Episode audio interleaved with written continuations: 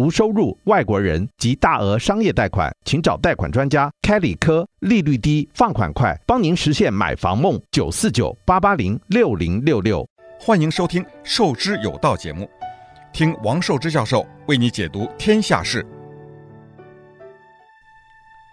田家英一九六六年，年纪轻轻的文化革命一开始就给陷害，然后呢就就自杀去世了。写了一首诗，这首诗呢是讲自己的这个清白，无心匪石，不可录也；无心匪席，不可卷也。就这么几句话，就上吊自杀了。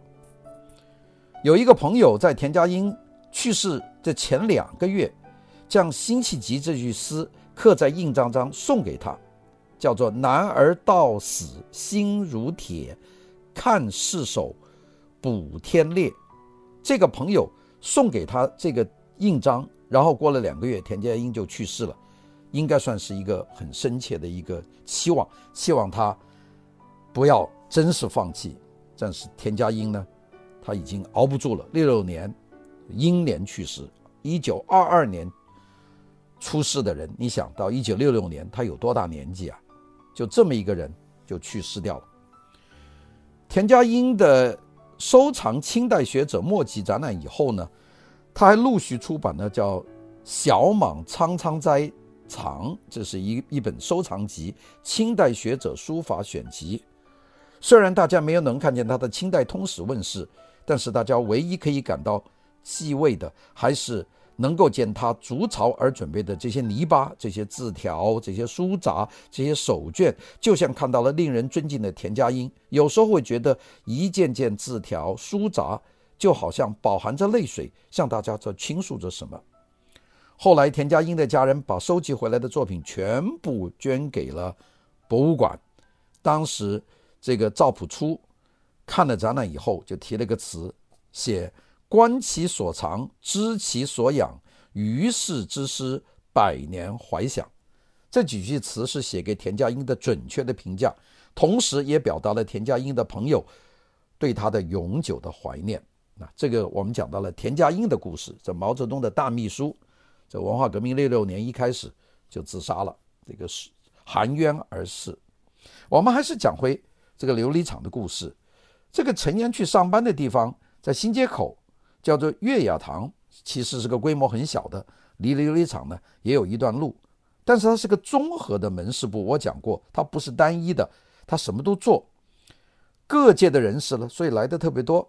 那他经营的有书画了，有碑帖了，有陶瓷了，有杂项了。所谓杂项，包括就是竹啊、木啊、牙、雕啊这这类的东西。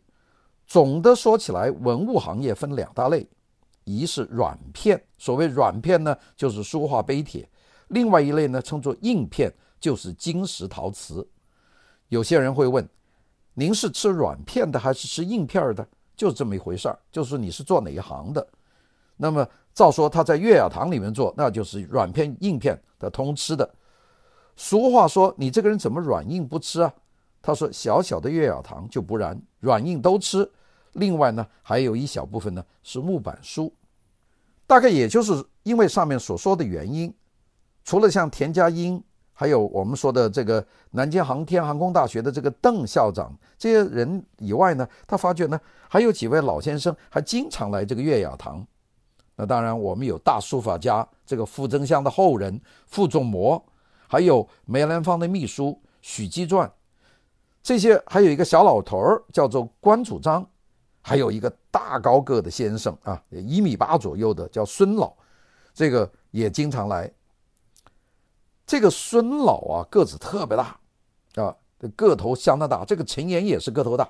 他说这个一米八这样的大个头跑到店里来，非常招人注目。他自己也是个大个大个头。他当时呢，他不知道他的大号，他今天依然不知道这个孙老叫孙什么。但是他们几个经常呢，就来这个新街口光顾他们这个月雅堂，有事儿没事儿就来店里坐坐，喝喝茶，聊聊天，有好东西就拿给他们看看，就有点像老舍写的茶馆里的景象，就几个老朋友天天在这里转看喝茶。那个时候他讲到的前面的那个傅仲谋，也就是大书法家傅增湘的后人傅仲谋，年纪已经很大了，拄个拐棍儿，背也驼了。他是喜欢玉的，是个玉器收藏家，据说藏了不少好东西。店里收到好的玉器，就拿给父老看。那个时候玩玉剑的都是讲玩这个秦汉玉、战国玉啊，秦汉玉、战国玉块头都不大。倒不像后来明清的玉可以很大块，秦汉玉、战国玉能留到现在就都很小，并且雕工呢非常美，玉质细腻，语言都形容不出来。你到博物馆去看一看，一看汉玉或者秦代的玉，那可不是一般的玉，那就不像后来这个民国以后的那些玉，有些很多人粗制滥造的，那种好的刻工是。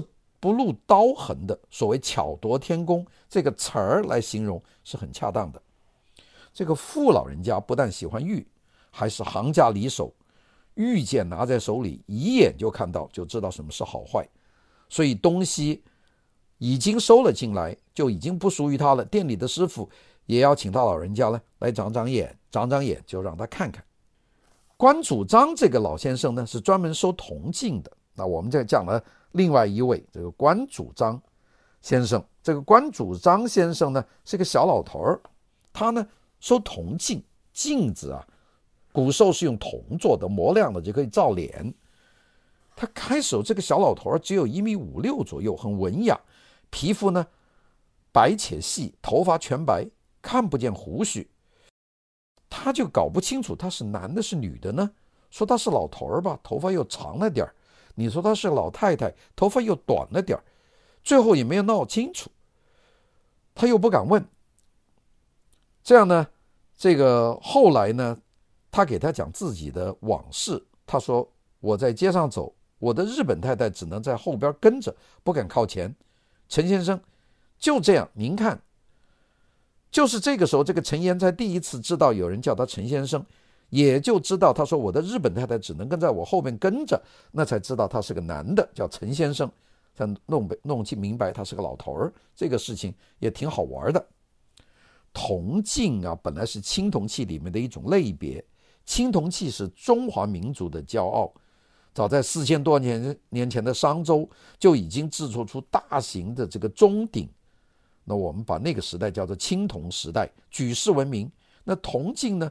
因为用途比较普遍，上至商周，下至清末民国一直沿用，所以呢多的是，很丰富。在商周时代，因为没有后来水银和玻璃做的镜子，古人就用铜做盘，和后来用的铜盘形制几乎是一样。里面放了水，就在铜盘里面去照影子，就当镜子用，也很科学。当时盛水的这个盆。不叫盆，叫做鉴，所以魏征说以史为鉴，就是借鉴的意思，就来照镜子。这么一来呢，商周时代已经初步就有了后来我们叫做铜镜的东西。到了春秋战国时期，就开始用铜的合金来做圆饼形状，前面打磨光可照人，可以充当镜子，后面加个钮，拿起来方便。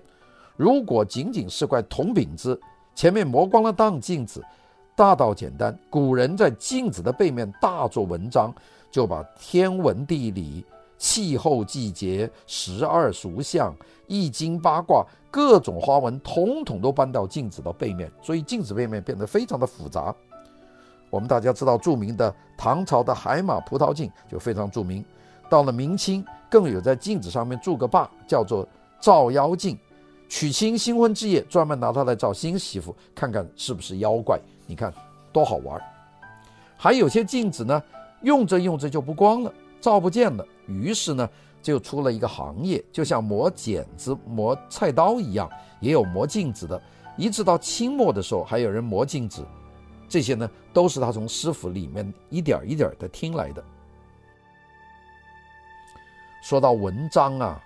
古人不仅仅在铜镜上做文章，纵观人类发展史，凡是生活中用得着、造得出的东西，除了形状结构外，大家还要在上面大做文章。正因为这样，各种器物才显得精美华贵，才为后世留下那么多珍贵的史料，才激发出一代代的后人视大做文章作为一种文人的追求。那么我们呢，关于这个关老收藏的铜镜呢，丰富之极。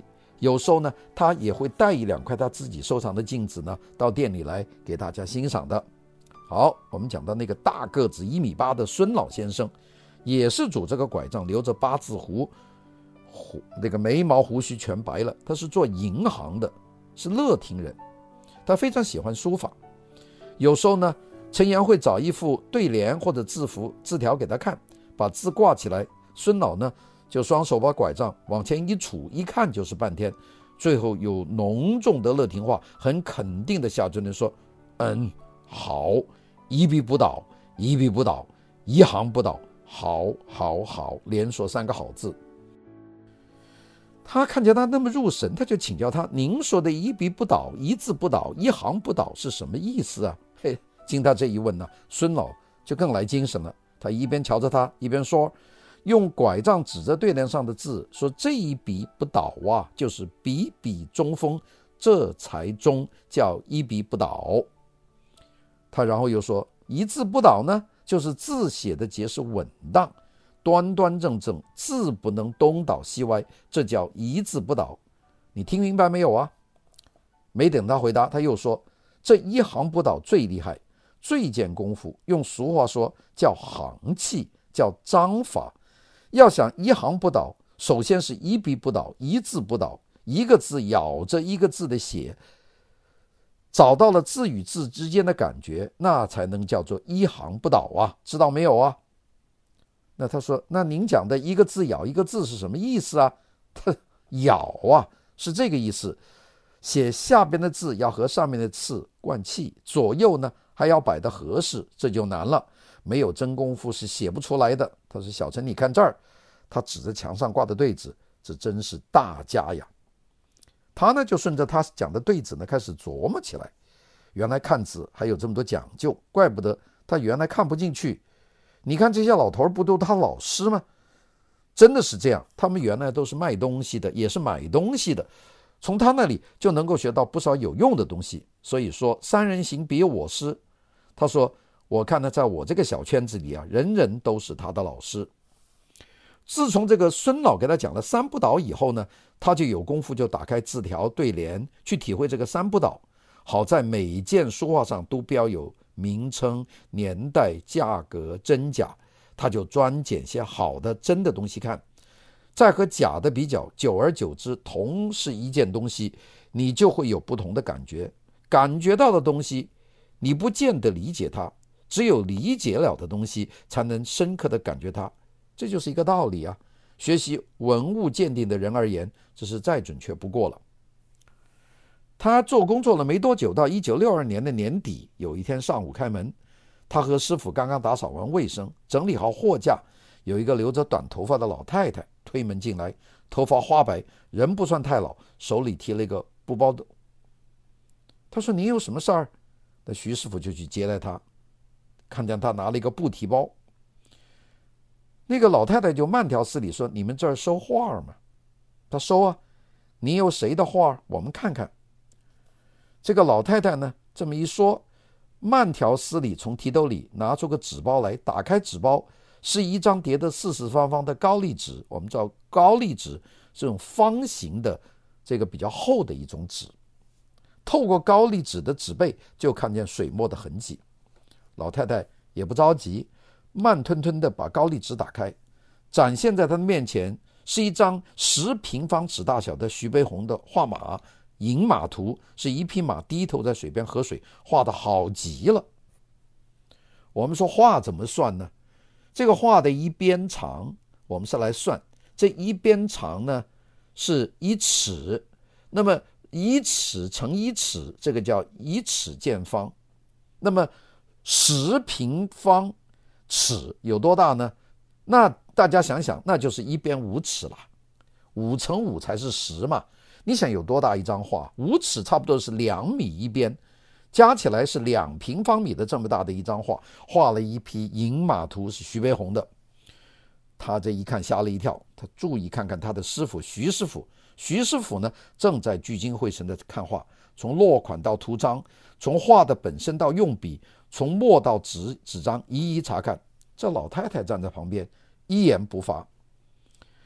看完以后，徐师傅转过身来，眯着眼睛，微笑着对老太太说：“这画是真的，您想出让？”听到徐师傅说是真的，老太太突然间提高嗓门说：“当然是真的，这是在我家画的。”我们是同学，就是我和徐悲鸿是同学。这徐师傅说：“好好，好等我们商量一下价钱。”徐师傅和谢师傅到内柜商量去了。他在看这张画，这张画真是画的好极了，整匹马的这个笔呀、好像就有节奏。正看着看着，徐师傅他们就出来了，对老太太说：“我们商量了一下，这张徐悲鸿的画，给您一百二十块钱，您看怎么样啊？”老太太恢复平静，她只说了一句：“不能再多些了吗？这可是一张好画啊。”那老太太就说：“没有什么奢望了。”那么这个徐师傅说：“就这么多了，这是我们大家研究的，不少了。”那老太太就说：“那就好吧。”那个徐师傅在开票以前就说：“哎，您带户口本了吗？”那时候卖东西必须有证件，一般都是工作证、户口本或者单位的证明信。那个太太一听了下，叫了一下：“哦，我还真没带，不用行吗？”那个徐师傅说：“不行，您还是回去取一趟吧。您住哪儿啊？”他说：“我住在宝禅寺里头一条的胡同，我去取吧。好在不远。”这个老太太无可奈何，就要走了。正当老太太去取户口簿的那个时候，琉璃厂总店业务部就打了个电话，传达了收购价要平稳，不要抢收，不要抬价的指示。不知道是谁把刚刚成交的一百二十块的徐悲鸿的画的价报了上去，对方说不许超过一百块钱，那这一下就慌了，怎么跟老太太说？上面呢讲了一个故事的一个结眼上。没有和大家讲完，那就是说，当时有一个老太太，呃，一九六二年的年底开门的时候，有一个留着短头发、很清秀的一个老太太，就走进她那个店里门来了啊，在店里门来呢，就提了一个布布包兜，就一个兜哈，就拿着，那么头头发呢已经是花白了，年纪也不算太老啊，这很清秀一老太太。那徐师傅一看见啊，这一开门就进来一客。就说您有什么事儿啊？这老太太慢条斯理说：“你们这儿收画吗？”哎，这老师傅说：“收啊。”那您有谁的画呀？这这个听这个徐师傅这么一说呢，这个老太太就慢条斯理的把他那个布兜把它打开，里面打出一个纸包，打开纸包呢，里面有一张叠的方方正正的高丽纸啊。那高丽纸我前面讲过了，是一种特别的这种画画的纸，它不是宣纸啊。打开高丽纸还没有开，就看见高丽纸的背上呢，就是有很多墨迹，就是立透纸背啊，就画过的。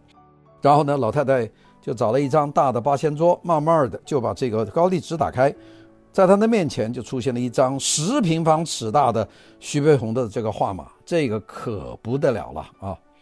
那个一张巨大的画，十平方尺啊，是有多大呀？你想，这是一张画。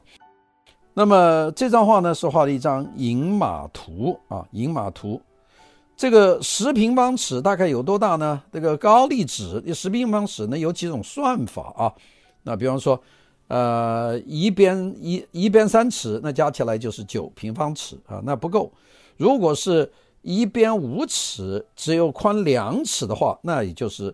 呃，十平方尺也是这么个算法。那么它这个十平方尺呢，估计呢是一个比较长卷的这么的一张画啊。这就是饮马图，是一头马呢低头在喝水，画的好极了。徐悲鸿的马呀，这个东西啊，一看就看出来。后来很多人学假，假不了。徐悲鸿他有他的这个做法，因为他是西学为体，中学为用啊，他两样结合，他这个画马方面登峰造极。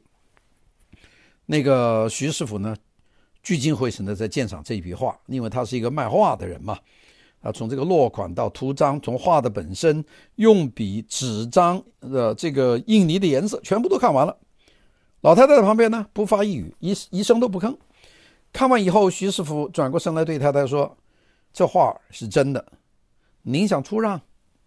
这个很重要，因为一个鉴赏画的人看完以后说这是一张真画，这个是一个定心丸。”听到徐师傅说真的，老太太突然间提高嗓门说：“当然是真的，这张画是在我家里画的，我们是好同学。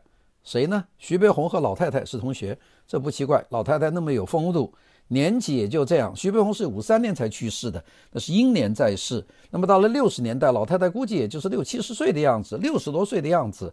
那么老太太六十多岁退回去，二十年代、三十年代和徐悲鸿在法国留学，或者在三十年代在北平共过事，那是很正常的，或者在重庆共过事。所以呢，徐悲鸿到他家里来给他画张画，这是很正常的。当时大家都是朋友，所以老太太就说了一句：“这画儿是真的，是在我家画的，我们是好同学。”哎呀，徐师傅一看这画儿可好画，说我们商量一下叫价钱吧。那么大家都看这这张画，这张画笔墨也好极了，整匹马这个只是一气呵成，这是徐悲鸿的一般马，还不是应酬之作，是好东西。过了一下，徐师傅从这个后面出来了，跟老太太讲：“我们商量一下，这张徐悲鸿的画，我们给您一百二十块钱，您看怎么样？”老太太呢，心里有准备，不过说了一句：“哎呀。”不能再多点吗？这张可是好画啊！老太太恢复了平静，看来她没有多大的奢望。这徐师傅也就说：“就这么多了，这是咱们大家商量的，不少了。”那老太太说：“好吧。”那然后徐师傅在准备开票，就问他一句：“您带户口本了吗？”那个时候买东西必须有证件，一般是工作证、户口本或者是单位的证明书。那老太太她不可能有工作证啊，因为她年纪已经大了。也单也没单位啊，单位哪能给她开证明说卖一张自己的画呢？那就是户口本了。那太太老太太突然间叫了声说：“哦，我还真没带，不行吗？”哎，这徐师傅这没办法让，就说不行啊，您还得回去一趟吧。你住哪儿？他说我就住在宝山寺里头一条的胡同，那我去取吧。老太太无可奈何说：“好在也不远。”所以老太太呢，噔噔噔的就出了门，就去拿画去了。刚刚他出门一下，这个文物店的总店、琉璃厂的总店的业务科就打了电话，就传达了收购价格要平稳，不要抢收这个抬价等等。这个其实里面有内鬼，就是他们的这个新街口门市部这四个人里面有个人就打了个电话，就把刚刚成交的一百二十块钱的徐悲鸿的画就报到了这个琉璃厂的总店的业务组，对方就说不准超过一百块。哟，你看这个就没办法了。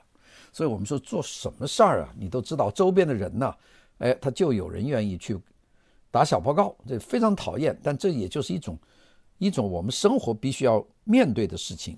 好了，大家商量了一下，说没办法了，既然这样，那怎么样回复老太太呢？那么，但对方呢是非常强硬，就是琉璃厂的总店就说不行，不能超过一百块钱。大伙儿商量了一下，决定改成八十块。那么那个。否则收了好东西还挨批，呃，不值得让老太太吃亏吧。过了个把钟头，老太太不颠不颠的回来了，把画和户口簿就往桌上一放，就等着开票办手续，拿到一百二十块钱。这时候又只有徐师傅上了，硬着头皮，面带笑容对老太太说：“哎呀，同志是这样的，我们刚刚接到上级的指示。”这个收购价格正在进行调整，我们刚给你的价格偏高了，上级不批准，只好改成八十元，您看行吗？这个于这个徐师傅啊是于心有愧，解释的也头也不敢抬。老太太一听就火了，但火也火不起来。老太太说：“怎么着？我取一趟户口簿就少了四十块钱，这像话吗？你这怎么搞的？”哎呀，徐师傅说。同志啊，我们也没有办法呀，这是国家的买卖，得得听国家的。要不您先回去留一留，过些日子再说。这老太太其实也是有难，她说：“老师傅啊，不按您说，我要不是等钱用，我干嘛把老同学给我的画卖了？哎呀，八十就八十吧，这画怎么说的？取当户口本，取当户口本就少了四十块钱，真是的。”这样，老太太最后默默地拿了八十块钱，推门走了，大家心里都一阵难过。像这样的事情极少发生，但确实发生了，并且很特别。所以呢，在大家的记忆当中，这个非常的鲜活，就是一个这么好的一张画，这么好一老太太，就是因为少了一个户口簿，给上级有人打了小报告，一下子又给他减了四十块钱。大家想想，一百八、一百二十块钱减成四八十块钱，这对当年的一九六二年的人那个困难生活当中，这可是一笔巨款啊，不是现在这个概念。所以呢，以后每一次这个陈岩遇到书画，每一次涨价，他都会想到这种事情。他说，有些人很多类似的事情，一个人辛辛苦苦工作了几十年，也挣不到几十万，有时为了几十块钱。把几十万上百万都丢掉了，多可惜啊！这种事情呢，可能就是命运。这老太太呢，命不好，拿了一张特好的画，卖了八十块钱，少了四十块，真是惨。如果老太太想一想，如果她能够控制住那一阵子苦日子就熬过去，把这张画拿到现在来卖，那不也就是几千上上亿的钱呢？啊，那这个当然，我们说没有后悔药吃的了。自从这个收了老太太出让的徐悲鸿的《饮马图》。这样呢，就晃晃就到了年根儿了，各方面都开始忙活起来了，又是大扫除啊，又是总结了，又是听反地反修的报告了，又是搞评比了，一天忙死一天。听师傅说，春节还要恢复这个场地儿的这个庙会，这可是个新鲜事儿。别看他们的这个西琉璃厂，在外面就是北柳巷。可真是没有人见过场店是什么模样，那是解放前的这个过年的聚会。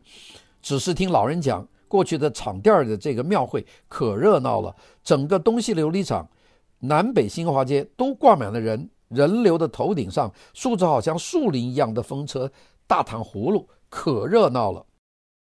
上班没几天，他们就赶上单位分副食、分粮食了。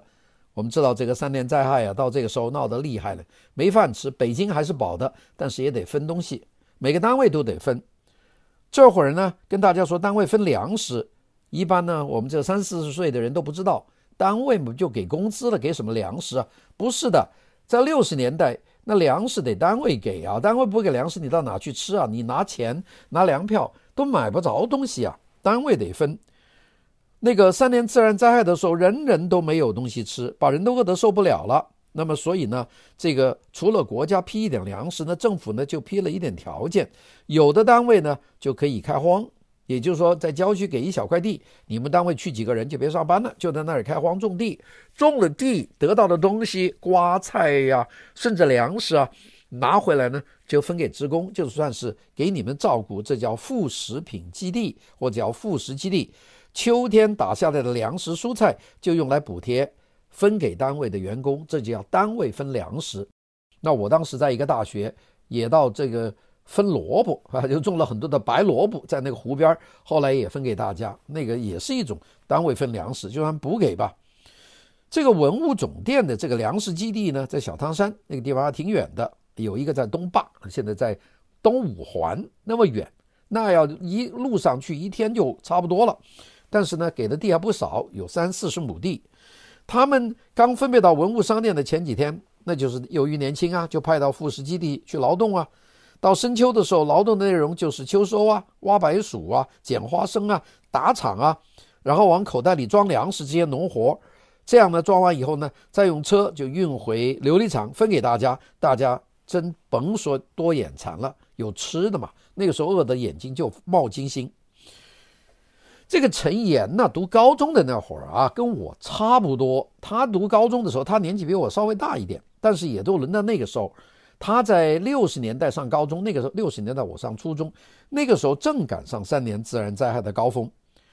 我们这些半大的小伙子发育最快，那么国家当时为了照顾这些小孩子，就给了一个比较高的这个粮食的配额。在北京呢，就是三十六斤粮食的定量。我在武汉呢，就是三十三斤的粮食的配额，反正是最高的，因为我父亲才二十六斤还是二十八斤吧。那么大家说，这饭桶啊，三十六斤，一天一斤饭，你还吃不了啊？这么多粮食吃不了啊？哎，这话没说对。如果一个人就仅吃这个饭，那肯定是不够的。现在是有大鱼大肉，大家的肚子里面油水足了，也不怎么吃饭的。但是你想想，当年那真是肚子里啥都没有，一个人一个月的油的定量是半斤，肉是半斤，糖果、肥皂、烟酒、自行车、手表、缝纫机，这么说吧，除了盐、酱油几样东西不凭票，凡是吃的用的都可以用一票来统支。当时的票几十种之多，除了定量供应的以外，还想多吃一口，那就比登天还难，信不信？就由你了。现在大小伙子啊，这饿的就不行。像这个陈岩一米八五的大个子，那就是整天就饿得脸两眼冒金光。一般的民众就不用说了，每个月只有二十多斤粮食，一顿饭的定量。那一顿饭把一天的饭吃了，那一天怎么办呢？就只能煮成稀粥、稀饭，煮成粥，煮成这个汤饭来吃。所以呢，这个非常的困难。有很多人呢，家庭呢就怕揭不开开锅。当然，北京这种大城市呢，中央还是死保的。但是呢，周边的农村啊，到更偏远的农村就不用说了。我们所知道的安徽一个省就几百万人饿死，一个中国呢，三年饿死了三千多万人，比抗日战争死的人还多。这就是所谓的自然灾害，其实不是自然，是人为灾害了。那个时候，那个陈岩呢，他住在这个学校里，他除了食堂吃三顿以外呢，他什么吃的都没有。那个时候还是读高中，还没有分到这个文物商店。饿得难受的时候呢，就准备了一点酱油、一瓶醋，倒一点碗里，用开水一冲，就用高汤灌在肚子里面，欺骗自己。哎，还甭说，这喝这碗汤啊，热热的，还有点管事儿。那么晚上做梦呢，就是大口大口的吃饭。醒来以后就多惨了，饿的就不行。那么他当时读的那所中学就是北京七中啊，是个男校。学习成绩呢，他不是什么突突出，在体育呢，在全市里面呢就非常的有名。第一届全运会跳高冠军呢，就是他们北京七中的；水上冠军呢，就更加是名列前茅。所以呢，从他那一届进学校就开始招女生，但男女合校不合班。为什么呢？因为大家都饿成这个样子，他是班里的生活委员，每个月都得到女生的班里啊去取粮票。那些女生呢，挺好的，觉得自己比这些小伙子消耗的少一些。你一斤我一斤，有些八两五两，凑了几十斤粮票，那么就送给这些男生班。那么他拿了以后呢，谁是打篮球的，谁是踢足球的，按个头大点儿，那么就多给一点；个头小一点儿，那就少给一点。这就算帮了这一群小伙子减轻了这个饥饿。那么到现在其中。也还是想到其中的这个情谊成分呢，非常的重，难以忘怀。